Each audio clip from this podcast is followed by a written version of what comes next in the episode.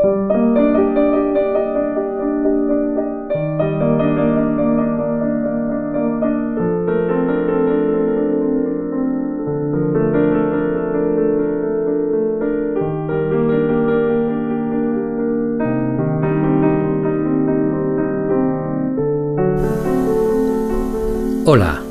te habla Juan Manuel Fernández y esto es Con C de Cultura,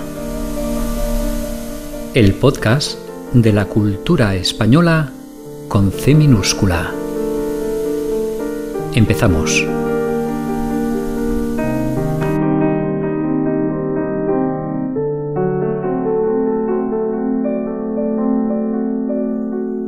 Español o castellano.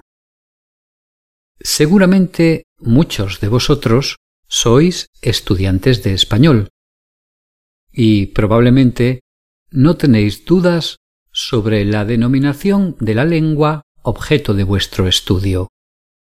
Podemos decir que vosotros estudiáis español, pero nosotros ¿hablamos español o castellano? Para entender la pregunta puede ser interesante recordar el origen de la lengua.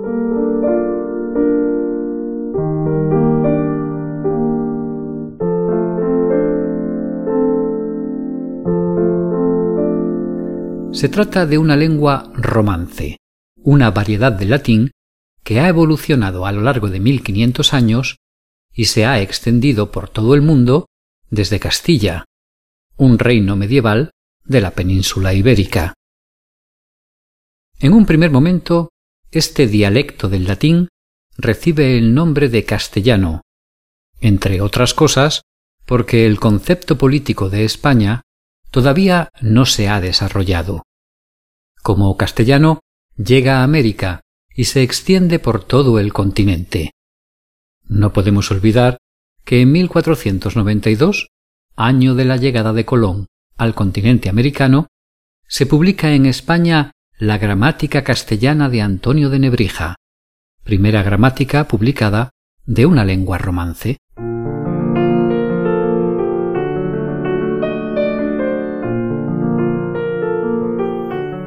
Con la independencia de las colonias americanas se produce, en alguna de ellas, un rechazo a la idea de España, lo que lleva a la elección del término castellano para identificar la lengua común mientras en otros casos se produce exactamente lo contrario. El rechazo es hacia la idea de Castilla y del castellano como lengua, prefiriéndose entonces el término español. Curiosamente, los países de Centroamérica prefieren el segundo término, y así lo reflejan las constituciones de países como Nicaragua, Guatemala, Costa Rica o Cuba, mientras que América del Sur parece decantarse por el término castellano, y como tal, aparece en las cartas magnas de Colombia, Venezuela, Ecuador o Perú. Otros países como Argentina, Chile o México han preferido no declarar una lengua nacional, aunque sus habitantes siguen el mismo patrón. Chilenos y argentinos usan normalmente castellano, mientras que los mexicanos se encuentran más cómodos con la palabra español. En una ocasión, un chico mexicano que conocí en Estados Unidos me explicó que ellos, los mexicanos, sentían que hablaban español, mientras que los españoles hablábamos castellano. Cuando le repliqué que yo creía que estábamos hablando la misma lengua, se quedó un poco pensativo y al final me respondió que era casi igual, pero que la mía era más castellana y la suya más española. Decidí no profundizar en la cuestión, que me pareció fundamentalmente ideológica.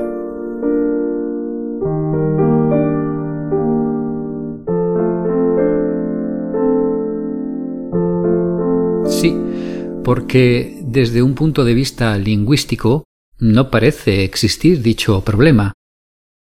Ya en 1611, el diccionario de Covarrubias se titulaba Tesoro de la lengua española o castellana, y en 1713 se creó la Real Academia de la Lengua Española, con el propósito de fijar las voces y vocablos de la lengua castellana.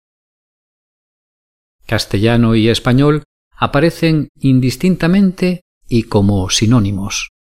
Y así lo establece también la Academia, si bien en su Diccionario Panhispánico de Dudas señala que el término español es preferible al no presentar ambigüedad, además de contar con el respaldo internacional.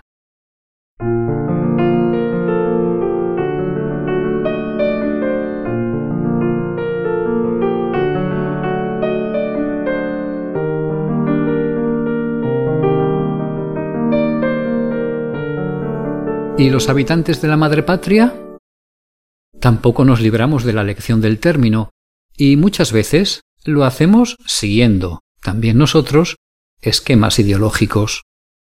Quienes rechazan la idea de España prefieren un más neutro castellano, y como casi siempre esas personas viven en comunidades autónomas con una segunda lengua oficial, prefieren oponer su propia lengua a la lengua castellana, lengua invasora, y así de paso negar la realidad de una lengua común a todos.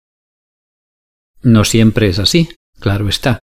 La misma Academia, en su Diccionario de la Lengua, define castellano como lengua española, especialmente cuando se quiere distinguir de alguna otra lengua vernácula de España. Y es este uso el más difundido entre los habitantes de la península ibérica. Por ejemplo, si en Italia conozco a un estudiante valenciano y quiero saber cómo se dan las clases en su universidad, le preguntaré si se hacen en valenciano o en castellano. Pero si con ese mismo estudiante he empezado una conversación en inglés al desconocer nuestro origen común, y luego entiendo que es de Valencia, le invitaré a seguir nuestra conversación en español. El diccionario define también castellano como la variante del español que se habla en esa región española, y esto parece tener más sentido, y también como el dialecto romance originario de Castilla y del que proviene el español. Quizá estos dos casos son los menos problemáticos y los únicos usos en los que podemos estar seguros de usar la palabra castellano sin equivocarnos o sin crear un conflicto nacionalista. Pero como son dos casos poco frecuentes, es mejor pensar que más pronto o más tarde alguien se puede sentir molesto al mencionar la lengua que estudiamos. ¿Qué le vamos a hacer? Así somos los hispanohablantes o los castellanohablantes, que nadie se ofenda.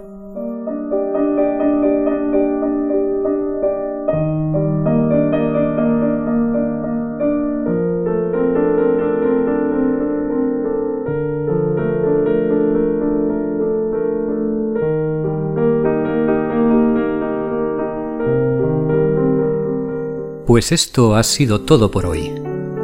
Desde Concede Cultura nos despedimos hasta el próximo episodio.